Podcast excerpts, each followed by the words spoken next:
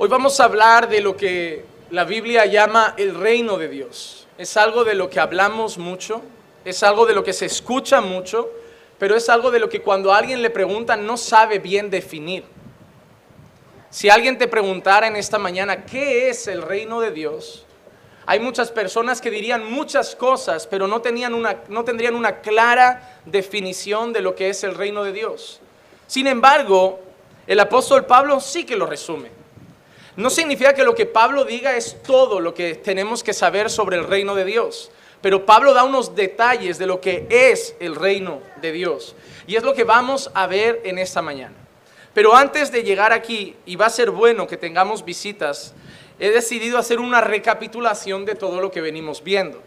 Porque para entender lo que Pablo dice en los versículos 16 al 19, también tenemos que entender lo que Pablo dice de los, del 1 al 15. Todo lo que vemos en la escritura está dentro de un marco que llamamos contexto. No hay nada más equivocado y más peligroso que sacar un versículo y explicar lo que yo entiendo de ese versículo sin analizar lo que todo el capítulo está enseñando. Porque todos los versículos están dentro de un capítulo. Y ese capítulo habla de algo. Y entonces esos versículos están unidos a esas cosas. Entonces, para entender lo que Pablo está diciendo de los versículos 16 al 19, para entender lo que Pablo va a decir sobre el reino de Dios, vamos a hacer un resumen de lo que ya nos ha dicho Pablo. Para muchos será como repetir cosas, pero es bueno refrescar la memoria de lo que hemos visto hasta el día de hoy. Lo primero que nosotros vemos en el capítulo 14, y si tienen la Biblia abierta, vamos a citar varios versículos del capítulo para que pongan sus ojos ahí. Lo primero que vemos es que Pablo nos está hablando de aceptarnos a pesar de nuestras diferencias.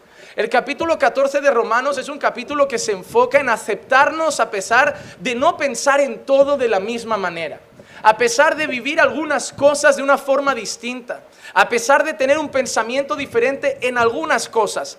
Y ojo, no en los fundamentos. No podemos caminar juntos si tú no crees el Evangelio. No podemos caminar juntos si tú dices que Jesús no es Dios. No podemos caminar juntos si tú dices que el Espíritu Santo no es Dios. Por eso no podemos caminar con un testigo de Jehová, porque dicen que Jesús no es Dios. Porque dicen que el Espíritu Santo es una energía. Entonces no podemos caminar. Pablo no está hablando de los fundamentos. No podemos caminar juntos si tú dices que la salvación es por obras. Y no dices que la salvación es por gracia. No podemos caminar juntos si crees que hay otro medio de salvación además de Cristo.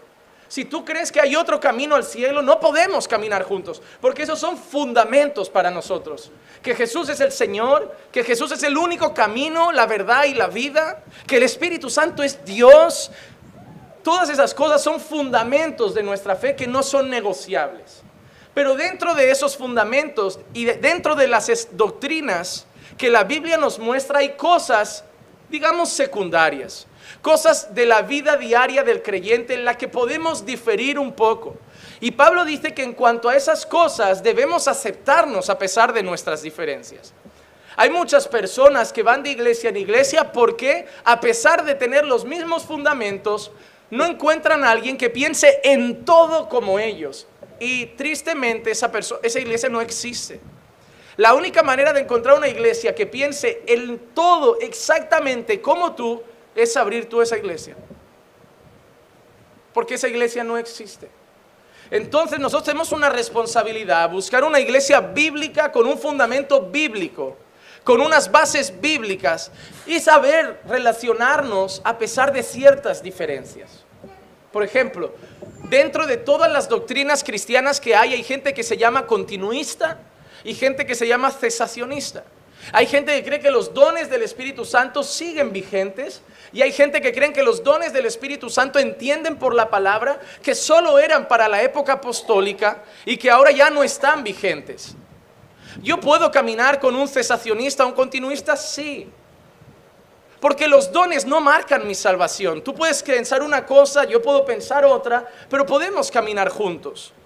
Tú puedes vivir tu pensamiento en tu casa, pero no afecta a nuestra base. Porque los dones no salvan, los dones no marcan quién es realmente mejor o peor, quién es más salvo que otro. No somos salvos por creer en los dones, es algo secundario. Entonces es algo que deberíamos ser más tolerantes y poder caminar con alguien que piensa o difiere en algún punto como ese. Hay muchas personas que creen que la iglesia pasará por la gran tribulación y otras personas que la iglesia que, que, piensan que la iglesia no pasará por la famosa gran tribulación. Pero yo creo que es secundario. Que yo creo que me puedo sentar a comer con un hermano que cree que Jesús es el Señor, que solo Cristo salva, que el Espíritu Santo es Dios y simplemente que difiero en si pasaremos o no por la gran tribulación. Yo creo que eso no marca nuestra salvación y que ese pensamiento es secundario. Concretamente en el capítulo 14 el apóstol Pablo habla de comida, de bebida y de algunos días de fiesta, pero más exactamente sobre comida y bebida. Pablo veía la situación de que algunas personas creían que se podía comer, por ejemplo, cerdo, y otras personas que seguían creyendo que el cerdo era un animal impuro o inmundo y no podían comer. Entonces Pablo dice que a pesar de esa diferencia se deben saber respetar. Y Pablo en el versículo 3 dice, por ejemplo, el que come no menosprecia al que no come, y el que no come no juzgue al que come, porque Dios le ha recibido. Entonces, hermanos, lo primero que está haciendo Pablo aquí es decir que a pesar de esa pequeña diferencia, debemos aprender a tolerarnos. Cuando profundizamos más todavía en el capítulo 14, nos damos cuenta que las mayores exhortaciones de Pablo son los que Pablo llama a los fuertes en la fe. Dentro del capítulo 14, Pablo hace una diferencia de dos grupos de personas, débiles en la fe y fuertes en la fe. Y la mayoría de las exhortaciones Pablo las hace a los fuertes en la fe para que sean graciosos, para que tengan gracia y tolerancia con los más débiles en la fe. Por ejemplo, versículo 13 dice, por consiguiente, ya no nos juzguemos los unos a los otros, sino más bien decid esto, no poner obstáculo o piedra de tropiezo al hermano Versículo 15, por ejemplo, Pablo dice, no destruyas con tu comida aquel por quien Cristo murió. Pablo empieza a hablar con los fuertes en la fe. En ese sentido son los que Pablo dice que habían entendido que comer todo ya no pasaba nada, que el cerdo no era problema. Pero Pablo le dice a esas personas que si eso es piedra de tropiezo para algún hermano, que se abstenga de comer para no perturbar la mente de aquel que sigue pensando que el cerdo es impuro. Versículo 21, Pablo por ejemplo dice, es mejor no comer carne ni beber vino ni hacer nada en que tu hermano pueda tropezar. Versículo 22, la fe que tú tienes, tenla conforme a tu propia convicción delante de Dios. Dichoso el que no se condena a sí mismo en lo que aprueba. Entonces Pablo, y en el versículo 19 que tenemos hoy, lo resume de procura lo que contribuye a la paz y a la edificación mutua. Entonces, a lo largo del capítulo 14 es un capítulo que llama a dos cosas. A tolerar las pequeñas diferencias que podemos tener y no solo eso, sino a cuidar de no perturbar la conciencia del hermano.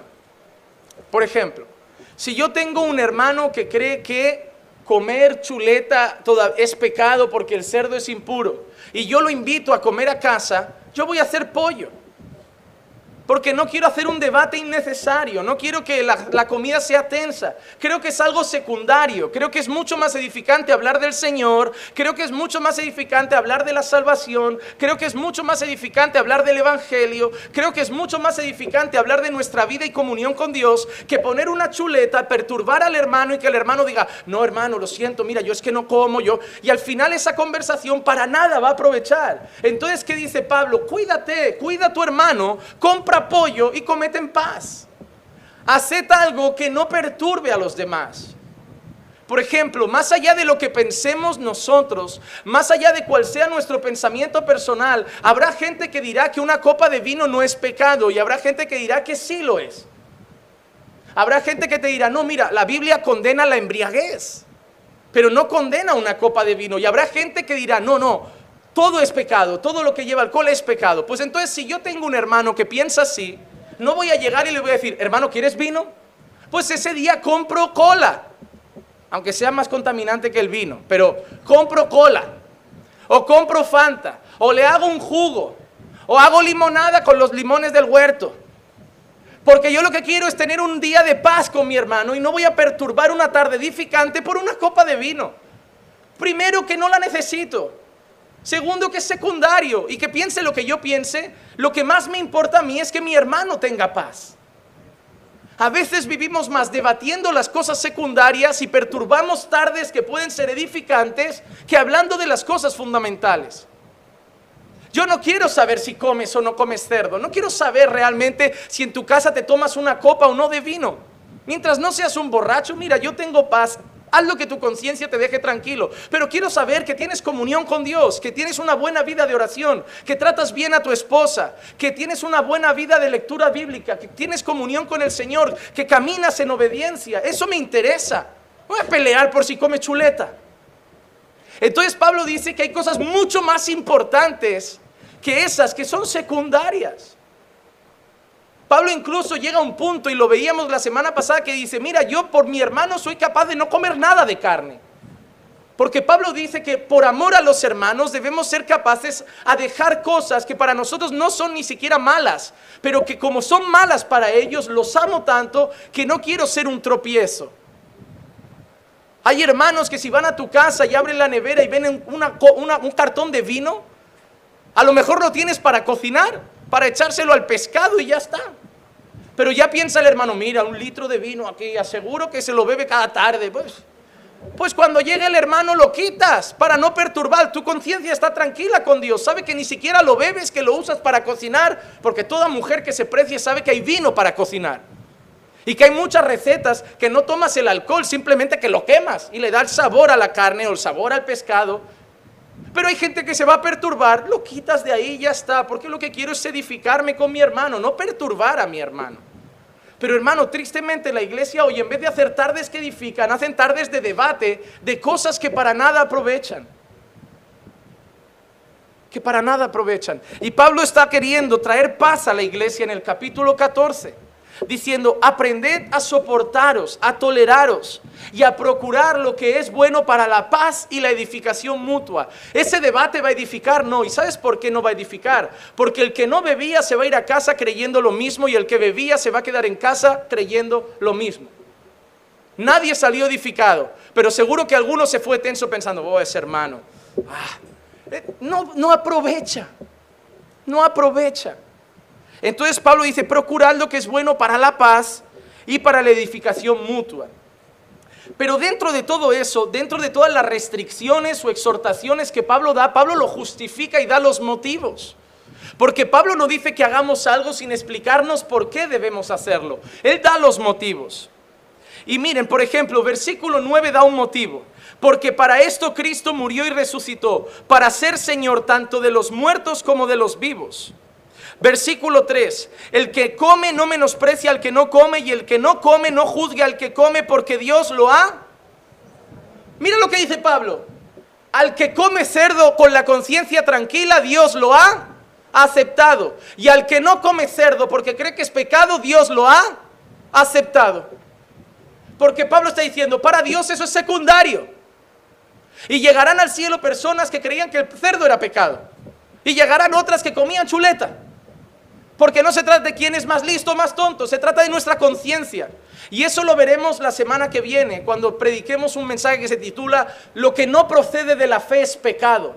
Es un mensaje que llama a la conciencia de cada uno. A que si yo tengo dudas de que si lo voy a hacer es, pecaminoso, mejor no hacerlo. La semana que viene lo explicaré mejor. Por ejemplo, hay gente que dice, pastor, es que me han invitado allí y no sé si ir o no ir, no siento paz, quiero... Si no sientes paz, no lo hagas. Si hay dudas, no lo hagas. Lo que no te dé convicción de que agrada a Dios, no lo hagas. Yo hay cosas de las que me abstengo solamente porque no tengo la certeza de que a Dios no le ofenden.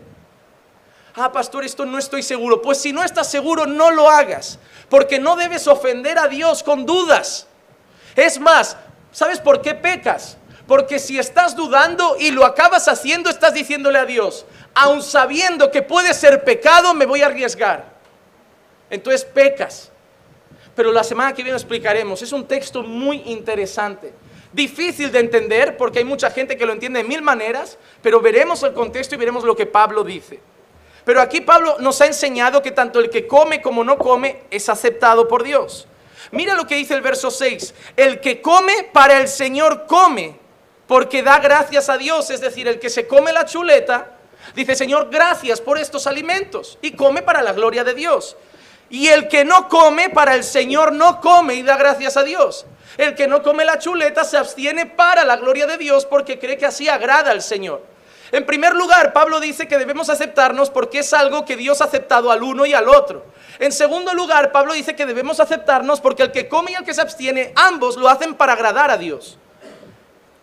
Y en tercer lugar, el versículo 18 dice, porque el que de esta manera sirve a Cristo es aceptable a Dios y aprobado por los hombres. En tercer lugar, Pablo dice que tanto el que come como el que no come lo hace por Cristo, con la convicción de agradar a Cristo. Entonces Pablo dice, tanto uno como el otro, entended que lo hace para la gloria de Dios. Y que esa es la mayor motivación que debe estar en el corazón del creyente. Hermano, ¿por qué no comes? Porque creo que no agrada a Dios. Hermano, ¿por qué comes? Porque creo que todo lo que Dios ha hecho es bueno y puedo comer esto agradando a Dios. Entonces, si la motivación es la gloria de Dios, Pablo dice que es la motivación correcta del corazón. Porque lo que debe hacer el creyente en todas las áreas de su vida es buscar agradar a su Señor. Hermanas, cuando ustedes se visten, no tienen que agradar a su iglesia, a su religión, a su pastor o a lo que su denominación les ha enseñado. Tienen que buscar agradar a Dios. Y tienen que tolerar que la otra hermana que se viste de otra manera también cree que agrada a Dios así. Porque hay hermanas que creen que agradan a Dios con una vestimenta, pero viven criticando a las otras que no se visten igual. Entonces ellas son las que pecan más que las otras.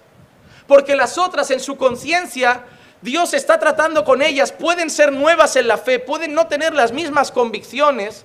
Y una hermana por una convicción es capaz de juzgar, atacar y criticar a otras personas. Y eso no es de Dios.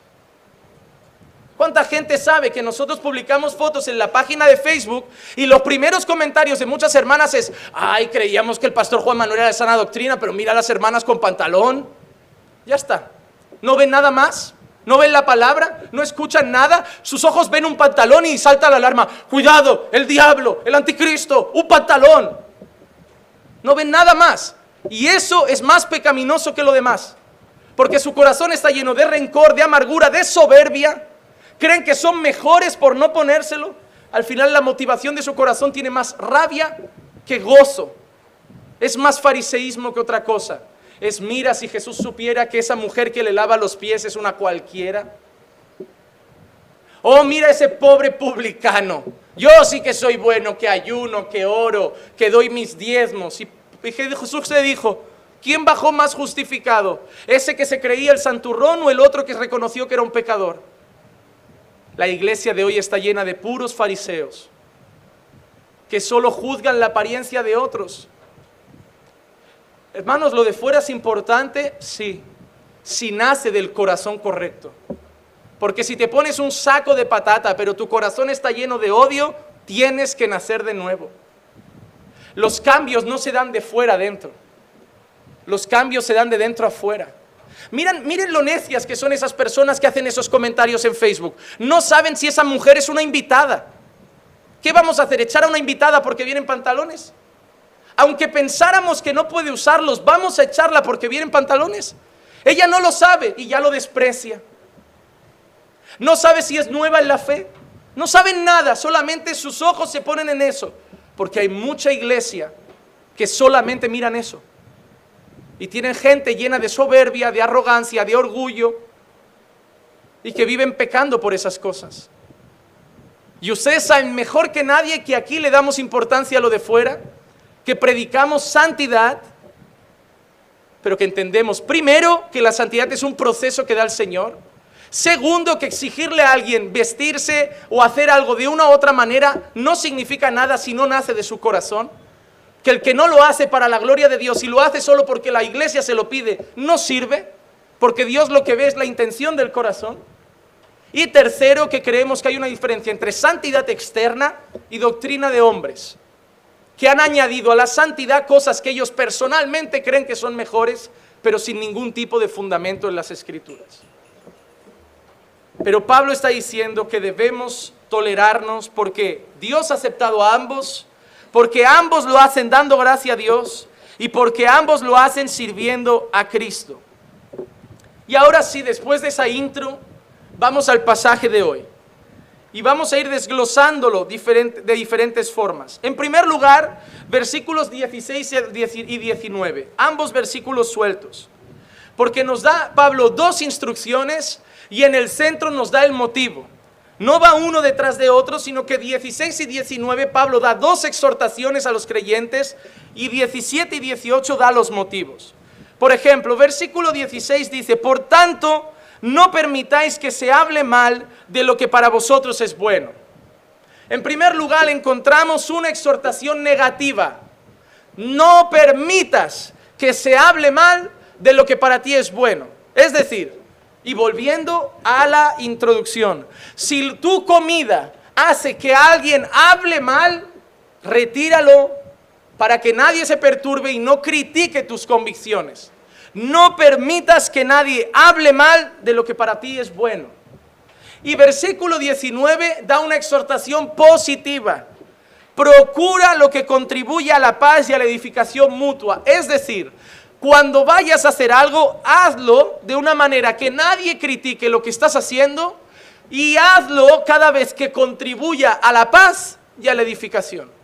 Si lo que vas a hacer va a ser criticado por tu hermano, no lo hagas. Si lo que vas a hacer no trae paz a tu hermano, no lo hagas. Y si lo que vas a hacer no trae edificación a tu hermano, no lo hagas. Ya, pero me apetece a mí. Vale, pero tu hermano vale más. Y eso es lo que se nos tiene que quedar en la cabeza hoy grabado. Tu hermano vale más que lo que a ti te apetece. Tu hermano debe ser más importante para ti que lo que tú piensas y que tus gustos. Ah, a mí me apetece esto, pero sé que a mi hermano lo perturba, hoy no lo hago. Ah, yo creo, eh, mire, por ejemplo, si yo voy a tu casa y tú sabes que a mí me perturba, pero me perturba redimidos, no me vas a invitar a comer a tu casa y vas a poner en la tele sonando redimidos de fondo. Porque sabes que voy a arañar el plato como... Pensaba que comía con creyentes y para escuchar redimidos prefiero que escuchen a Maluma. O sea, entonces tú dices, mira, que el pastor es medio raro para la música, le tiene mucha manía al reggaetón, va a estar perturbado, le tiene manía a redimidos, cree que ni creyente es, voy a quitarlo. Voy a poner, ya que sea, Mozart sonando de fondo, un violín, yo qué sé, porque voy a perturbar a mi hermano. Cuando tú piensas en los demás antes que en ti, es la mayor actitud que glorifica al Señor. Es la mayor actitud. Ejemplo, hay hermanos que cometen un error, que tropiezan en la fe y vienen a la iglesia. Mi deseo carnal sería, los cojo, les doy una patada y digo, mira, tú ni creyente eres, largo de aquí. Deseo carnal, no aguanto más. Pero yo tengo que pensar en mi hermano más que en mi corazón. Y mi corazón que me puede decir eso en algún momento, tengo que ver lo que mi hermano necesita. Y mi hermano necesita consuelo ayuda, necesita paciencia, necesita soportaros los unos a los otros, necesita que alguien ore por él, que alguien le colabore, que alguien le enseñe. Entonces, voy a tragar, voy a saludar, voy a abrazar y lo voy a amar y lo voy a soportar, porque mi hermano vale más que mi corazón. Mi hermano vale más de lo que yo quiero. Porque para mí lo primero es Dios y lo segundo el prójimo. Esa canción de, no sé si ese Bancraft, de yo soy segundo, está mal bíblicamente. Yo no soy segundo. Primero Dios y luego el prójimo. Yo soy tercero, cuarto o quinto. Porque cuando vas, te acercas a la cruz, más desapareces del mapa. Hay gente que cree primero Dios, yo soy segundo. Cuando más caminas con el Señor, empiezas a poner a todos por delante de ti. Primero Dios y luego mi esposa y luego mis hijos y luego mis hermanos y luego mi familia que es no es creyente. ¿Y cuándo vas a pensar en ti? No lo sé. No lo sé. ¿Y quién te ha enseñado eso? Jesús. Porque desde que estuvo en esta tierra, lo único que hizo fue pensar en los demás. Y nunca pensó en sí mismo. Sirvió, enseñaba a sus discípulos y en su tiempo libre caminaba por la calle predicando el Evangelio a los pecadores y en su tiempo libre atraía a otros pecadores y los rescataba y los salvaba y cuando tenía más tiempo sanaba y hacía milagros y prodigios. Cuando Jesús se preocupó de sí mismo, se deleitó en unas vacaciones o hizo algo para él, nunca, porque Jesús entendió que en esta vida vivimos para Dios y para el prójimo. Y es lo que Pablo había entendido. No importa si yo, Pablo, quiero carne, no importa si yo, Pablo, quiero chuleta, importa el bien de mi hermano y voy a hacer todo lo que le ayude a mi hermano. Por eso Pablo en un momento dice, me hice a los judíos como judío, a los griegos como griego, a los que tenían ley como si tuviera ley, a los que no tenían ley como si no la tuviera, queriendo salvar a muchos, queriendo salvar a muchos. Hay gente que por su manera de vestir más jovial va a llegar a jóvenes en la calle que un señor mayor de traje y corbata no llegaría. Y esas personas pues se quitan el traje, la corbata, se ponen una camiseta y unos tejanos y van a los jóvenes y charlan y llegan a ellos. No pecan contra Dios. No están yendo de manera tampoco inmoral, pero se están adaptando un poco para que los reciban de otra forma. Porque el fin del corazón es amar al prójimo, amar al prójimo, alcanzar al prójimo. Y es lo que Pablo dice, en primer lugar, no hagáis nada que haga que se hable mal de vuestras convicciones. Y en segundo lugar, haced todo lo que contribuya a la paz y a la edificación mutua. Y luego, versículos 17 y 18, Pablo dice, ¿por qué? Y en el 17 dice esto, porque el reino de Dios no es comida ni bebida. Y ya está. Pablo, ¿tú crees que se puede comer todo? Sí, ¿por qué? Porque el reino de Dios no es comida ni bebida. ¿Y por qué dice eso? Porque lleva todo el capítulo hablando de comida y bebida. Por eso no puedo arrancar ese versículo y explicarlo sin entender lo que Pablo lleva diciendo. Porque el reino de Dios no es comida ni bebida. Y Pablo dice lo que sí es el reino de Dios. Dice, el reino de Dios es justicia y paz y gozo en el Espíritu Santo. Definición de Pablo de lo que es el reino de Dios. Justicia, paz y gozo en el Espíritu Santo. Y óigame, es la única vez que Pablo a los romanos habla del reino de Dios. La única vez en la carta a los romanos que Pablo menciona la palabra reino de Dios. Y cuando la menciona es para decir que el reino de Dios es justicia, paz y gozo en el Espíritu Santo. Y no dice solamente eso, sino que dice en el 18, porque el que en esto sirve a Cristo, agrada a Dios y es aprobado por los hombres. Es decir, aquel que por preocuparse por su hermano es capaz de abstenerse de algo para traer paz y edificación agrada a Dios. Y déjame decirte algo, hermano, hay muchas veces que por tu orgullo tienes más placer en ganar el debate que en que Dios sea glorificado. Muchos de vosotros vais a predicar y hablar de doctrina con otros porque en el fondo no queréis que aprendan, queréis demostrar que sois mejores. Arrepentíos. Muchos de vosotros vais a hablar con otras denominaciones para ver que están en el error, no para dar la gloria a Dios, sino para demostrar que vosotros sois más listos. Arrepentíos. Porque si el fin de todo lo que hacemos no es el bien del hermano y la gloria de Dios, arrepentíos. Y la mayoría de veces usamos a Dios para justificar mi orgullo. Ah, pobrecito, él no lo ha entendido. Orgullo. No, ten paciencia con el hermano, no sabe. Orgullo. Muchas veces solo disfrazamos con espiritualidad nuestro orgullo, nuestra arrogancia y nuestra soberbia. De querer decir a los demás que yo sí sé y tú no. Que yo sí valgo y tú no. Y todo lo que debe movernos en esta vida es el bien del prójimo. No mi propia exaltación. No, mire, pastor, yo sí he entendido las doctrinas, pero mire el hermano, todavía, todavía habla de esta manera. ¿Y qué? ¿Y qué? pero lo hace con la convicción de que es lo correcto, queriendo glorificar a Dios y agradar a Dios. Y tú puedes haber entendido unas verdades, pero tienes un corazón lleno de arrogancia. Te digo, arrepiéntete. Porque el fin es la gloria de Cristo y el bien del prójimo. Como a mí me siente alguien para hacer un debate con el único fin de demostrar lo listo que es, a los, a los 10 segundos corto el debate. Hay cosas mucho más preciosas. Hay mucha gente que no conoce al Señor para aquí estar debatiendo de si ponerse un arete nos manda al infierno. Yo no sé tú lo importante que es el arete, o no sé tú lo pecaminoso que sea un poco de rímel, o pastor, vamos a hacer un culto de liberación que la hermana se hizo una mecha.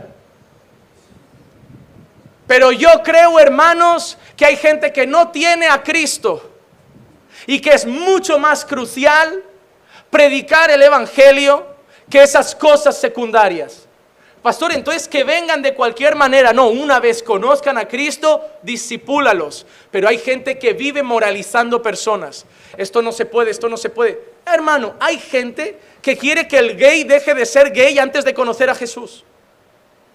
Hay gente que en vez de predicar el Evangelio, que es el que transforma el corazón, solamente les dice que ser gay es pecado y no les dice nada más.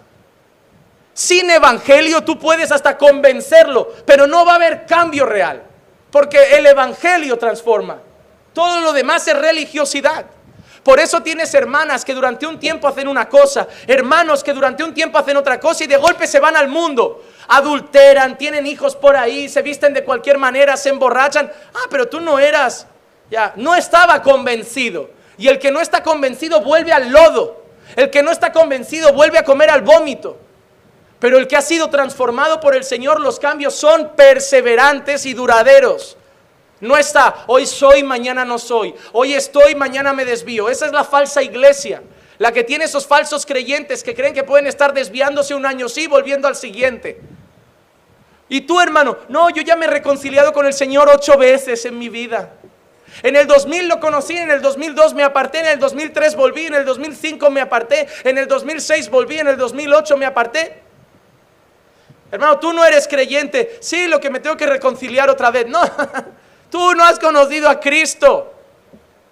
El que persevera hasta el final será salvo, no el que se reconcilia hasta el final. Yo no entiendo esos cultos de cada domingo. Y a ver, ¿quién estaba desviado que quiere volver hoy? No, el hijo pródigo se puede ir y volver una vez, pero no se está yendo seis veces. Ya no hay más herencia que pedirle al padre para volver a comer con los cerdos. No, hermanos, son falsas iglesias, porque hacen que la gente viva de una manera que su carne no aguanta. Y como no son transformados por Dios, solo lo hacen por complacer al hombre. Y un día van a petar. Hermano, yo puedo decirle a los hombres de esta iglesia que a partir de mañana todos con corbata. Pero cuando salgan de aquí van a hacer así, se la van a quitar, porque lo van a hacer por mí. Todo lo que el hombre impone, el hombre solo lo respeta delante del hombre. Todo lo que Dios convence, el hombre lo hace todo el día.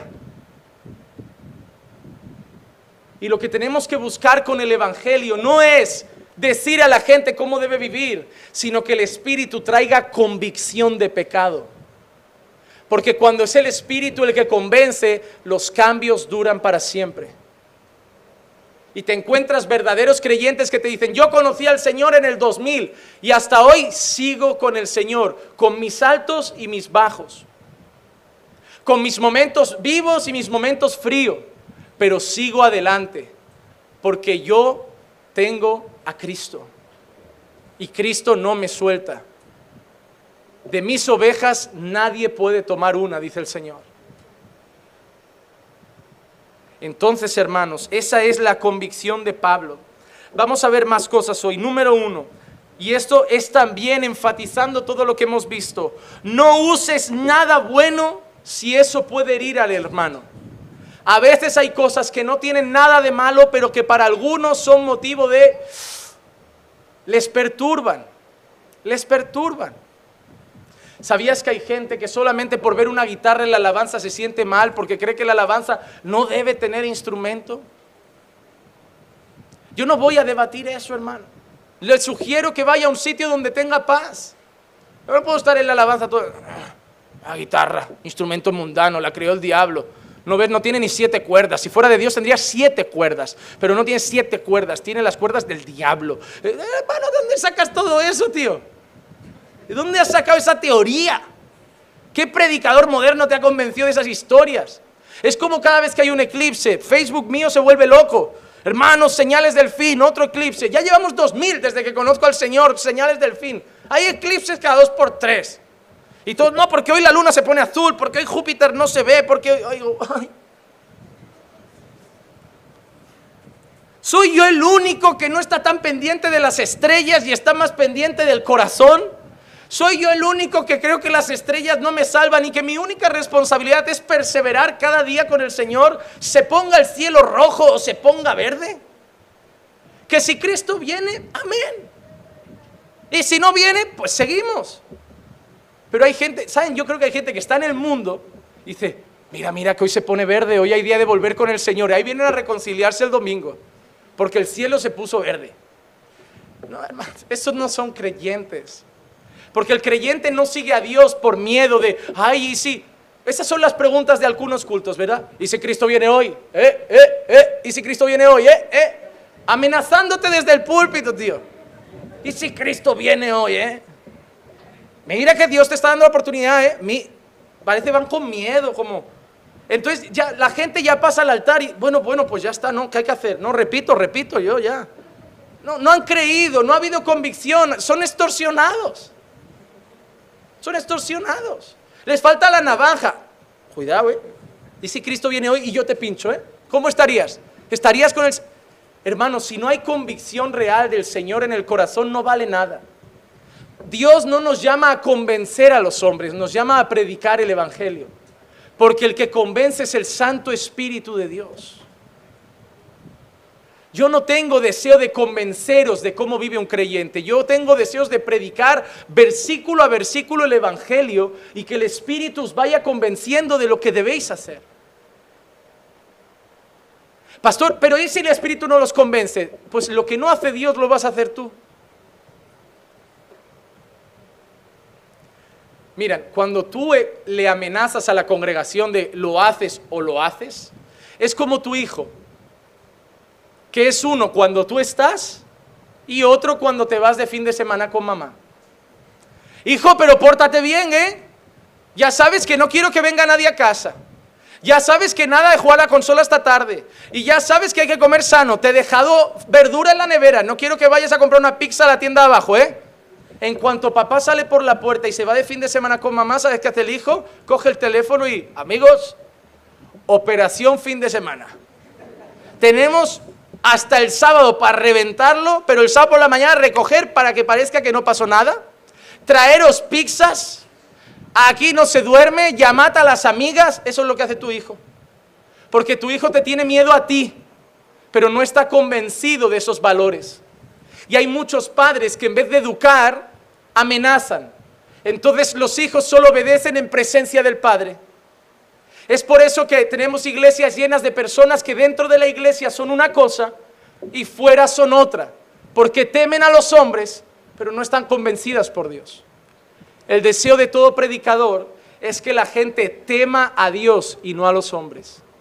Para que cuando vayan a hacer cualquier cosa no miren a los lados si está el pastor o están los hermanos, sino que miren arriba y sepan que los ojos del Señor están todo el día sobre su pueblo y quieran agradarlo a Él. Entendemos eso. Tú tienes que vivir para la gloria del Señor y no para el agrado del pastor. Porque agradarme a mí puede hacer que tengas mañana un cargo, que seas mañana diácono, predicador, pastor, pero mañana vas a estar cara a cara con Él. Y a Él le va a dar igual los cargos que yo te haya dado. Él va a querer ver cómo realmente vivías conforme a tu corazón. Es así de sencillo. Entonces debemos tener cuidado de no hacer nada que pueda herir a nuestro hermano. Por ejemplo, lo que ha dicho Pablo en el 16, no permitas que se hable mal de lo que para vosotros es bueno porque el reino de Dios no es comida ni bebida, sino justicia, paz y gozo en el Espíritu Santo. ¿Qué ha dicho Pablo en el 15 antes? Si tu comida hace que tu hermano se entristezca, ya no andas conforme al amor. Alguien que dice, yo voy a hacer esto y me da igual lo que los otros piensen, no anda conforme al amor. Mira, yo le tengo que decir esto a fulanito porque yo no aguanto y que se lo tome como quiera. No andas conforme al amor. Yo sé, esa gente que te dice algo y te dice, mira, si te gusta bien, pero yo es que soy sincero, yo tengo que decir lo que pienso, no tienes amor ninguno.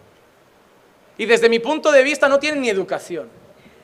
Porque si yo me pusiera aquí dedico ahora una hora a decir lo que pienso de cada uno de vosotros, si digo quién creo que realmente es creyente y no lo es, acabaríais mucho llorando, tristes, dolidos, no queriendo volver. Aprovecha esa conversación. No.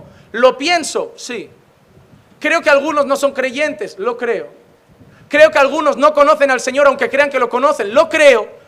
¿Va a servir de algo parar una hora y decir, voy a decirlo porque reviento y que se lo tomen como quieran? No, eso no es andar conforme al amor. El amor me lleva a seguir predicando, a seguir evangelizando, a seguir discipulando y a creer en el poder de Dios, que lo que hoy no es, mañana lo puede hacer que sea. Y yo con una simple palabra de que piensen lo que les dé la gana, puedo echar fuera a alguien que mañana Dios puede tocar su corazón. Yo no estoy aquí para hacer lo que yo creo, yo estoy aquí para hacer lo que creo que es mejor para el reino de Dios. Y Pablo nos llama, como dice aquí, andar conforme al amor. Andar conforme al amor.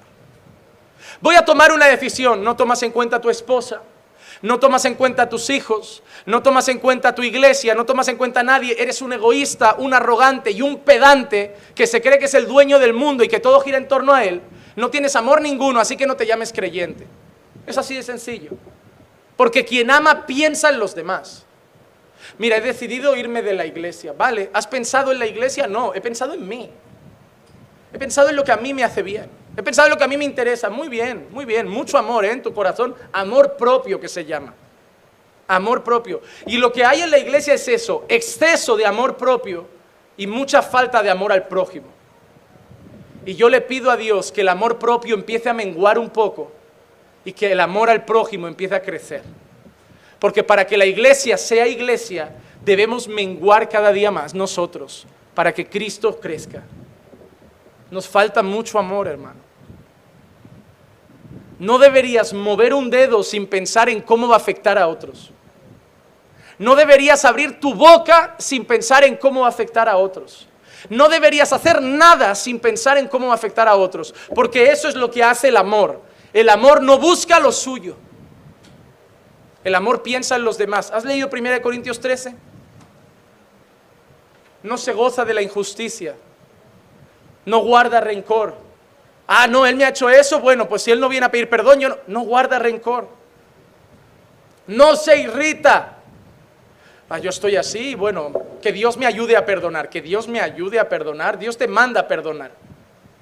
¿Qué es esta gente que dice que Dios me ayude a perdonar? ¿En qué parte de la Biblia, Señor, ayúdanos a perdonarlos como tú perdonas nuestras ofensas? No, Señor, yo los perdono. El perdón no es algo que tiene que nacer de tu corazón, el perdón es una decisión que tienes que tomar como el amor. Dejar de pensar que todo tiene que nacer en el corazón. Hermano, ¿cuándo te vas a entregar más a la obra? Ay, cuando Dios me prepare el corazón. Hermano, ¿cuándo vas a empezar a congregar más? Espérate, cuando Dios me convenza. Hermano, ¿cuándo vas a perdonar a tu padre por lo que te hizo? Estoy pidiendo a Dios que me ayude a... No, Dios va a preparar el momento. ¿El momento? ¿Preparar el momento en la tumba de tu padre? Llorando para decir, Padre, perdóname o Padre, te per... Hermano, perdonar es un mandamiento. Amar es un mandamiento. No es algo que hay que esperar, es algo que hay que hacer. Y quizá tú estás aquí hoy con algo de rencor en tu corazón. Te digo algo, perdona. No esperes a que Dios te convenza. No esperes a que nazca un sentimiento de tu corazón. Hazlo hoy, perdona. Que nadie dijo que fuera fácil porque es tragarte tu orgullo. Es como veíamos los hombres este viernes, es renunciar a la justicia propia y dejar que te pisen y tú aún así perdonar. Pero es lo que debemos hacer, amar, perdonar a otros. Hermano, cada vez que hagas cualquier cosa o digas cualquier cosa en tu vida, considera cómo va a afectar a los que te rodean. No vives solo en este mundo y tus acciones salpican. Ah, ¿crees que eres dueño de tu propia vida? Mira, hermanos, tus pecados son granadas. ¿Crees que tu pecado solo te afecta a ti y es el mayor engaño del diablo? El diablo, ¿sabes qué te dice muchas veces? El diablo te quiere mentir diciéndote, peca porque al único que te afecta es a ti mismo. No. ¿Conocen maridos que hayan adulterado? Seguro que conocen alguno. ¿Y saben a quién afecta? A toda la familia. Ah, no, solo le afecta a él, no, afecta a la esposa, a los hijos, a los padres, a los cuñados, a la iglesia donde congregaban, afecta a todo el mundo. Tu pecado salpica. Es una granada que cae en un montón de cristal, salta cristal para todos lados y corta. Y aquel que ama a los demás, antes de hacer algo, piensa en los demás. ¿Cómo va a afectar mi decisión a mi iglesia? ¿Cómo va a afectar mi decisión a mi pastor? ¿Cómo va a afectar mi decisión a mi esposa? ¿Cómo va a afectar mi decisión a mis hijos? Y después de valorar todo, hago lo que tengo que hacer, pensando en los demás, porque eso es lo que hace el amor. Tu carne te dice, vive para ti. El Espíritu te dice, vive para Dios y para el prójimo. Tú decides, hermano, a quién vas a querer hacer caso, pero no puedes satisfacer a ambos, ¿eh? No puedes satisfacer tu carne y tu espíritu.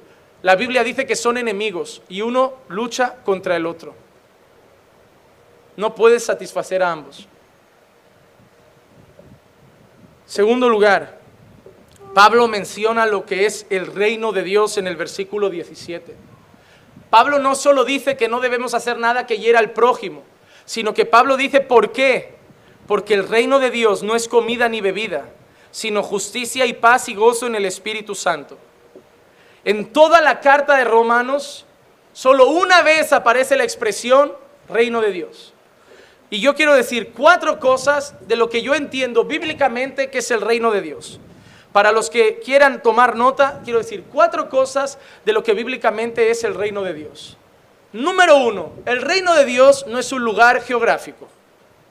El reino de Dios no es un lugar geográfico. El reino de Dios no es una ciudad, no es una patria, no es, una, no es Jerusalén, no es la nación de Israel física con su bandera. No, el reino de Dios no es un lugar geográfico. El reino de Dios es un reino gobernado por Dios con una monarquía clara que es nuestro Señor Jesucristo, el Rey de Reyes, pero no es un lugar físico. El reino de Dios es todo aquel pueblo gobernado, dirigido y donde Dios manifiesta su gloria y donde Dios a través de su espíritu produce gozo, paz y justicia. El reino de Dios no es un lugar físico, es un lugar donde Dios se manifiesta. Es el lugar donde Dios reina. Lo que hoy vemos aquí, esto es reino de Dios. Porque Dios reina aquí. Esto es reino de Dios. Aquí el líder no es el pastor, aquí el rey no es el pastor, aquí el rey es Jesucristo. Esto es el reino de Dios. Buscamos ser un pueblo sometido a nuestro rey, buscamos ser un pueblo que sigue a nuestro rey, buscamos ser un pueblo que adora a nuestro rey. Pero si mañana no estamos aquí en esta local y estamos en la calle, seguimos siendo reino de Dios. Porque no somos un lugar físico, es el lugar donde Dios manifiesta su gobierno. Segundo lugar, el reino de Dios es la voluntad de Dios hecha. El reino de Dios es la voluntad de Dios hecha. Es aquel lugar donde la voluntad de Dios es hecha. ¿Y eso por qué lo sé? Porque cuando yo leo la oración de Jesús, donde Jesús dice, venga tu reino, ¿cómo sigue eso? Hágase tu voluntad. Cuando Jesús le pide al Padre, Señor, venga tu reino, ¿qué dice que es eso? Que sea hecha su voluntad. Reino de Dios es la voluntad de Dios hecha. Es allí donde la voluntad de Dios es hecha, donde Dios reina y donde su voluntad es obedecida. Por eso Jesús ora y dice, Padre, venga tu reino, sea hecha tu voluntad. Yo vivo el reino de Dios cuando Dios es mi rey. Yo vivo el reino de Dios cuando hago la voluntad de Dios. Número tres. Número tres. El reino de Dios está establecido de forma parcial y lo veremos de forma plena en el futuro. Miren, apúntate esta frase. Es rara, quizá no la voy a conseguir explicar, pero espero que por la gracia de Dios pueda. El reino de Dios es sí, pero todavía no. Y ojo que ahora te lo explico. El reino de Dios es ahora, pero todavía no. Es un ya, pero todavía no. Y te explico por qué. Primera de Corintios 6 del 9 al 10 dice Pablo, ¿o no sabéis que los injustos no heredarán el reino de Dios? ¿No heredarán el reino de Dios? No os dejéis engañar ni los inmorales, ni los idólatras, ni los adultos, ni los afeminados, ni los homosexuales, ni los ladrones, ni los avaros, ni los borrachos, ni los difamadores, ni los estafadores heredarán el reino de Dios. ¿Habla de presente o habla de futuro? ¿Habla de presente o habla de futuro? Heredarán. Futuro, ¿verdad? Muchas veces hablamos del reino de Dios como algo que viene, que vendrá, futuro. Pero, pero, mira lo que dice, por ejemplo, el cual nos ha librado de la potestad de las tinieblas y nos ha trasladado al reino de su Hijo amado. Nos ha trasladado, es presente o futuro presente. Nos ha trasladado ahora. Una persona que estaba en las tinieblas y se arrepiente y cree el Evangelio, en ese mismo momento es trasladado al reino de Jesús, de las tinieblas a la luz. Es decir, ya estamos en el reino de Dios, pero todavía no lo hemos visto en su plenitud. Te lo explico otra vez. Dios es tu rey, sí, pero todavía no estamos viviendo su monarquía completa en la que haya derrotado a sus enemigos y ahora reinemos eternamente con Él, ¿verdad? Entonces Dios ya está reinando en nuestra vida, pero va a haber un tiempo en el que Dios va a reinar en todo y va a ser visible en la eternidad de gloria. Entonces el reino de Dios ya está aquí, pero todavía no está pleno y completo. Es un ya, pero todavía no. Pastor, es difícil de entender para nuestra cabeza, lo sé porque la palabra de Dios es un libro divino. Y a veces nuestra mente es limitada. Mira lo que dice Lucas 17 del 20 y 21. Habiéndole preguntado los fariseos cuándo vendría el reino de Dios, mira lo que le preguntaron, ¿eh? ¿Cuándo vendrá el reino de Dios? Les respondió y les dijo, el reino de Dios no viene con señales visibles no viene con señales visibles. No tiene nada que ver con el cielo azul, con la luna roja. No vendrá con señales visibles. Mira, ni dirán, mirad, aquí está o allí está. Porque he aquí, el reino de Dios está entre vosotros. El reino de Dios está entre vosotros. ¿Quién era el reino de Dios? Era Cristo. El reino de Dios está entre vosotros. Lucas 22, 28 al 30. Vosotros sois los que habéis permanecido conmigo en mis pruebas. Y así como mi Padre me ha otorgado un reino, mira lo que dice Jesús. Habéis permanecido conmigo en mis pruebas. Y así como mi Padre me ha otorgado un... Dice que se lo otorgará o se lo ha otorgado. Se lo ha presente, ¿verdad? Así como me ha otorgado un reino, yo os otorgo que comáis y bebáis a mi mesa en mi reino y os sentaréis en tronos juzgando a las doce tribus de Israel. Os otorgo que comáis y bebáis en la mesa, en mi mesa, en mi reino. ¿Y qué dice? Y os sentaréis. ¿Eso es presente o es futuro? Futuro os sentaréis en tronos juzgando a las doce tribus de Israel. Es decir, el reino de Dios se manifiesta cuando Jesús llega y será pleno cuando Jesús vuelva. ¿Entendemos eso? Jesús vino para dar la puerta de apertura al reino de Dios. El reino de Dios ya está aquí. Está entre vosotros. He aquí el reino de Dios. El reino de Dios ha llegado. Pero por otro lado Jesús le dice a los discípulos, pero esperad, que por haber sido fieles, reinaréis conmigo. El reino de Dios ya está, pero no se ha manifestado todavía en su plenitud. Sé que es complejo y espero que Dios me haya permitido que lo entiendan. Y número cuatro, el reino de Dios también es llamado el reino de Cristo. Porque Dios es Cristo. Porque Cristo es Dios. Y hermano, eso sí te lo digo. Yo puedo rechazar la carne y caminar contigo. Me va a costar, ¿eh? Me va a costar. Bueno, voy a orar para ver si hay que rechazar la carne. Pablo creo que lo dijo muy a la ligera. Esto de Pablo de, yo si hace falta no como carne por amor a los hermanos, yo creo que Pablo lo dijo sabiendo que ningún hermano le iba a pedir eso. Pero si no te lo piensas, una cosa es no comer cerdo, pero renunciar a un filete de vaca, hermano. Renunciar a un buen chuletón de buey. Es decir, tú, tienes que amar mucho a los hermanos.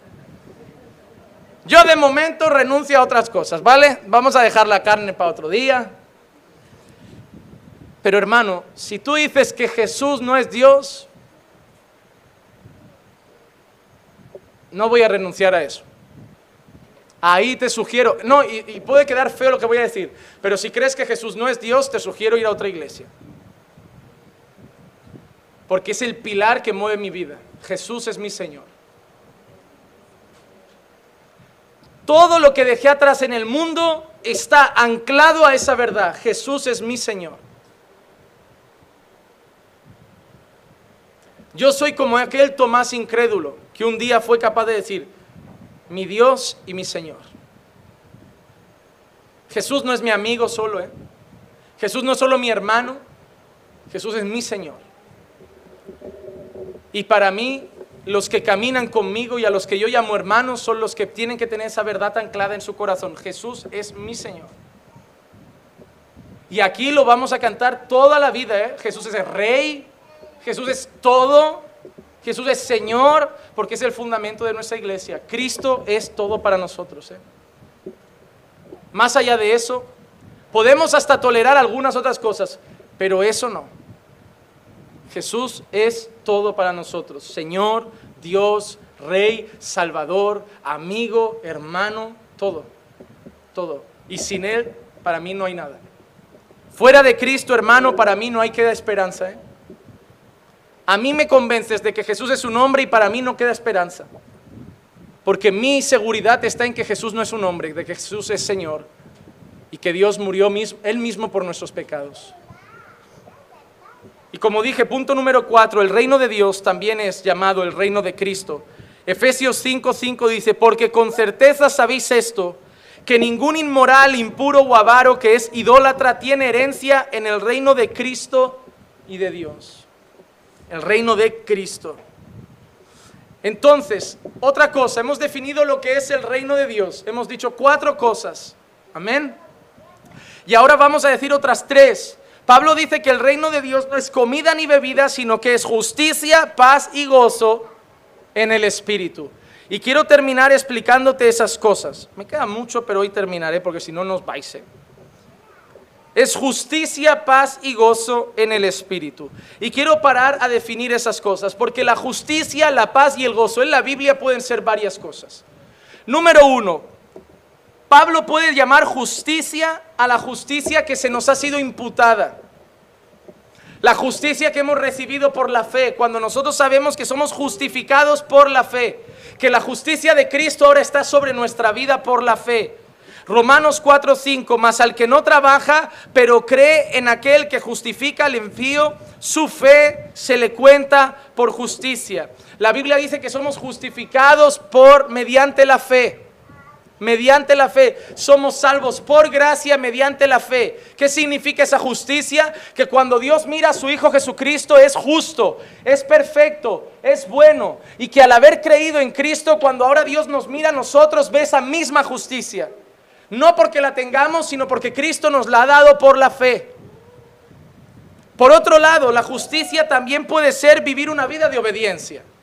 Bíblicamente la justicia también puede ser una vida recta, una vida íntegra, una vida de obediencia. Romanos 6:13, no presentéis los miembros de vuestro cuerpo al pecado como instrumentos de iniquidad, sino presentaos vosotros mismos a Dios como vivos entre los muertos y vuestros miembros como instrumentos de justicia. Romanos 6:16, ¿no sabéis que cuando os presentáis a alguno como esclavos para obedecerle, sois esclavos de aquel a quien obedecéis, ya sea del pecado para muerte o de la obediencia para justicia? Entonces, Pablo dice en primer lugar que el reino de Dios es justicia. Y podemos pensar que puede ser la justicia que tenemos con Dios o la justicia que representa una vida de obediencia. En segundo lugar, Pablo dice que el reino de Dios también es paz. Y podemos aplicar lo mismo. En primer lugar puede ser la paz que tenemos para con Dios. Romanos 5.1. Por tanto, habiendo sido justificados por la fe, tenemos paz para con Dios por medio de nuestro Señor Jesucristo. Puede referirse a que tenemos paz con Dios. Tú cuando estabas sin el Señor, ¿qué eras del Señor? Enemigo. Aquel que es amigo del mundo es enemigo de Dios. ¿Y qué ha hecho Jesús? Nos ha hecho nos ha reconciliado. Ahora tenemos paz para con Dios. Pero por otro lado, esa paz también puede ser la paz que tenemos con hermanos. La paz que tenemos entre tú y yo. Segunda de Corintios 13, 11. Por lo demás, hermanos, regocijaos, sed perfectos, confortaos, sed de un mismo sentir, vivid en paz, y el Dios de amor y paz será con todos vosotros. Y en tercer lugar es gozo. Y ahí sí que el gozo en la Biblia solo es expresado por ese sentimiento de alegría y regocijo producido por Dios en nuestros corazones. Entonces, la justicia puede ser la justicia que nos ha imputado Cristo o la justicia de vivir una vida correcta con los hermanos. La paz puede ser la paz que tenemos para con Dios o la paz que tenemos entre los hermanos. Y el gozo es lo que tenemos personalmente en nuestra vida como cristianos. La pregunta que yo me hice cuando estaba estudiando el texto es, ¿a qué justicia y a qué paz se refiere? Y yo les digo que me decanto por la segunda opción. No creo que Pablo se esté refiriendo a la justicia que tenemos para con Dios. No creo que Pablo se esté refiriendo a la paz que tenemos para con Dios. Y tú me dirás, ¿por qué, pastor? Parece que esa es la más importante. Sí, pero no es el centro del Romanos 14. Romanos 14 habla todo el tiempo de la relación entre los hermanos. Y yo creo que Pablo está diciendo que esa relación, ese reino de Dios, se debe manifestar entre nosotros con justicia, con paz y con gozo. Así que de todas las opciones creo que cuando Pablo dice el reino de Dios es justicia, paz y gozo en el Espíritu, se refiere a la justicia entre los hermanos, a la paz entre los hermanos y al gozo entre los hermanos, porque todo Romanos 14 habla de la relación entre los hermanos y no de la relación con Dios. Esa es la importancia de entender el contexto, porque si no podíamos decir que es lo otro. Pero todo el capítulo habla de relación con los hermanos. Pero Pablo dice que esa justicia, paz y gozo tiene una fuente. Es en el Espíritu. El agente que hace que el reino de Dios se manifieste se llama Espíritu Santo. El reino de Dios llegó con Cristo. Cristo se marcha con el Padre. Pero para que el reino de Dios siga entre nosotros, para que el reino de Dios siga manifestado entre nosotros, Cristo manda al consolador. Cristo manda al Espíritu Santo. Y es ese Espíritu el que manifiesta el reino de Dios trayendo justicia, paz y gozo en medio de su pueblo. Mateo 12, 28. Pero si yo expulso demonios por el Espíritu de Dios, entonces el reino de Dios ha llegado a vosotros. Acusaron a Jesús de echar demonios en nombre de Belcebú, recuerdan. Pero Jesús dice, bueno, si yo echo demonios por el Espíritu, entonces el Espíritu el reino de Dios ha llegado a vosotros. ¿Por qué? Porque la manifestación del reino de Dios es la manifestación de la obra del Espíritu de Dios en su iglesia. Si hay gozo en la iglesia, no es mérito nuestro. Si hay paz en la iglesia, no es mérito nuestro. Y si hay justicia en la iglesia, no es mérito nuestro. Si tú en algún momento encaminando por fe dices, oye, se respira paz en esta iglesia, es gracias a Dios. Y si se va la paz, es gracias a nosotros. Y espero que lo sepas. Ah, pastor, siento que no hay buen clima en la iglesia. Culpa tuya. Ah, no, culpa, no, culpa nuestra. Y todo lo que pasa en la iglesia pasa por todos nosotros. Cuando hables de una iglesia, recuerda que perteneces a ella. Que no eres alguien que está fuera diciendo, oye, en la iglesia hay problemas. No, en la iglesia tenemos problemas. Tenemos que empezar a hablar con propiedad. No tienes que decir, pastor, en la iglesia falta amor. Tienes que decir, pastor, en la iglesia nos falta amor. No tienes que decir, pastor, en la iglesia falta unidad. Tienes que decir, pastor, en la iglesia nos falta unidad. Porque eres parte. Y no hay nada más soberbio y arrogante que decir que falta algo y tú sacarte de la frase como si tú no fueras culpable. Todo lo que pasa en la iglesia es culpa de todos porque la iglesia somos todos. Y yo antes de decir que falta algo, yo me voy a preguntar a mí mismo, ¿qué he hecho yo para que eso no falte? Y si no encuentro nada, entonces no me voy a quejar. Así que para concluir, Debemos manifestar el reino de Dios en gozo, en justicia, en paz, rechazando todo lo que haga tropezar a los hermanos, porque, como dice el versículo 18, el que en esto sirve a Cristo, agrada a Dios y es aprobado por los hombres. Así que, hermano, todo lo que hagas de hoy en adelante, muchos de vosotros vais a ir ahora y os vais a apuntar en el curso de membresía queréis ser parte de la iglesia. Otros ya sois parte de la iglesia. Déjame decir algo y te lo digo con la autoridad que la palabra de Dios me otorga como predicador. Hermano, haz todo lo que contribuya a la paz, a la justicia y al gozo. Y si vas a abrir la boca y va a perturbar, cállate. Y si lo que vas a hacer va a perturbar, no lo hagas. Y si tu opinión va a lastimar, te la guardas. Porque si no contribuye a la paz, al gozo y la justicia, no es de Dios. Es que tengo que decirlo, te callas. Como dije en una prédica, nadie ha petado por guardarse cosas. Joven cristiano revienta porque se guardó sus opiniones. No, eso no ha pasado, ¿eh? Mujer cristiana sube al autobús y revienta porque quería hablar con el pastor y no pudo. Te lo guardas. Y te das cuenta que todo lo que sabes que no edifica, llévaselo al Señor, para que el Señor lo quite de ti. Y te digo por experiencia que cuando en vez de decirlo rápido a los hombres, lo hablas con el Señor, muchas veces el Señor te demuestra que el problema estaba en ti y no en lo que ibas a, en los demás. Hermanos, si nos pasáramos más tiempo con Dios que mirando a las personas, nos daríamos más cuenta que la gran mayoría del problema está en nosotros y no en los demás. Por eso no nos gusta orar. Porque cada vez que doblamos nuestras rodillas, Dios nunca nos... Mira, nadie puede decir, he orado y me voy de la iglesia, porque cada vez que doblas las rodillas, nunca Dios te va a decir, deja una iglesia.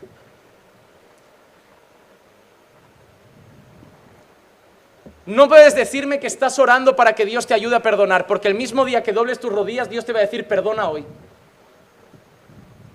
No me vas a decir que le estás pidiendo a Dios que te ayude a congregar más, porque el mismo día que ores, Dios te va a decir, no dejes de congregar. Por eso lo primero que queréis quitar de la carne es la oración, porque es lo que más va contra tu carne. Si te das cuenta, algunos ven prédicas, leen palabra, hacen devocionales, se ponen a las cuatro y media de la tarde a ver la lectura diaria con Juan Manuel. Pero si no oras, esa palabra no va a dar fruto en tu corazón. Por eso haces todo eso, pero al final Hermano, ¿estás orando? Ay, pastor, no. Ah, amigo, se nota en tu vida. Estás leyendo mucho, estás yendo a todos los cultos, pero se nota que no estás orando. ¿Por qué? Porque nada de lo que estás aprendiendo se está viendo en ti. Y eso es algo que hace la oración. La oración postra tu corazón a todas las verdades que Dios te ha enseñado y te somete a ellas. Tú puedes leer la palabra de pie, hermano, pero para orar te postras, te humillas, y es cuando Dios amasa tu vida. Y el ejemplo más grande, hermanos, es el que nosotros debemos mirar cada día. es el ejemplo de Jesucristo. Marcos 10:45, porque ni aún el Hijo del Hombre vino para ser servido. El Hijo del Hombre no vino para que le dijeran nada bueno a Él, para que le hicieran nada a Él, sino para servir y para dar su vida en rescate por... Jesús no vino a pensar en Él, hermano. Jesús no dejó a los doce diciendo, ¿sabes qué? Yo cambio de discípulos, porque Pedro me va a negar, porque Judas me va a vender, porque Tomás es un incrédulo. Él no los dejó, él siguió con ellos, porque él no vino para recibir nada, él vino para darse. Él vino para darse. Y entonces, hermano, ese es el ejemplo que tenemos. Si tú estás en esta iglesia o piensas ser parte de esta iglesia antes de entrar, o si ya estás dentro, piensa una cosa. Espero que vengas para darte y no para esperar que te den todo el tiempo, porque si no la vas a dejar reclamando. Y yo no quiero que la dejes mañana y nos haga daño cuando te hayamos cogido cariño. Pero si vienes para dar, si vienes para amar incondicionalmente, habrá días que te darán, habrá días que te amarán, habrá días que te cuidarán, pero si lo haces incondicionalmente, incluso cuando no te lo den, seguirás porque estarás aquí independientemente de lo que los demás te aporten. Nosotros debemos hacer todo lo que contribuya a la paz y a la edificación mutua, porque vivimos para que Dios sea glorificado y no para que nuestro corazón se sienta realizado. Hermano, no vengas a buscar mensajes de autorrealización. De ven aquí que Dios va a sacar el campeón que hay en ti, Ven aquí que Dios va a sacar lo mejor de ti. Ven aquí que Dios te va a usar para las naciones. Hermano, ven aquí para darte a los demás. Algunos quieren ir a predicar a África y no comparten ni un día con el hermano. Algunos tienen la cara dura de decirme, pastor, quiero servir. Y ni siquiera se relacionan con la iglesia. ¿Servir de qué? La gente le pregunta tu nombre y no saben ni cómo te llamas. ¿Qué quieres servir si no saben quién eres? Si no te relacionas con la iglesia, no sirves para la iglesia, porque la iglesia es la gente. La iglesia es la gente. Ninguno de ustedes, eh, ninguno servirá en esta iglesia sin saber el nombre de la iglesia, de cada hermano, porque la iglesia son las personas. La iglesia no es esto. La iglesia no es la caja de ofrenda, la iglesia no es el piano, la iglesia es las personas. Y si no te relacionas con las personas, no sirves a la iglesia, te sirves a ti mismo. Te quieres sentir realizado pero vivimos para que Dios sea glorificado y no para yo ser realizado. Termino con este versículo, primera de Pedro 4:11. El que habla, que hable conforme a las palabras de Dios. El que le sirve, que lo haga por la fortaleza que Dios da, para que en todo Dios sea glorificado mediante Jesucristo, a quien pertenece la gloria y el dominio por los siglos de los siglos. Amén. Si hablamos para Dios, si servimos para Dios, si hacemos para Dios, para mí no, para Dios y por amor al prójimo. Hagamos todo lo que contribuye a la paz, a la justicia, al gozo, a la paz y a la edificación mutua. Hagamos todo pensando en el bien del prójimo y dejemos de pensar tanto en nosotros mismos. Aprendamos de Jesús que se despojó de todo para servirnos a nosotros y seamos capaces de despojarnos de nuestro ego para servir a nuestros hermanos. Hagámoslo y hagámoslo con la motivación correcta para honra y gloria de nuestro Señor. Vamos a orar.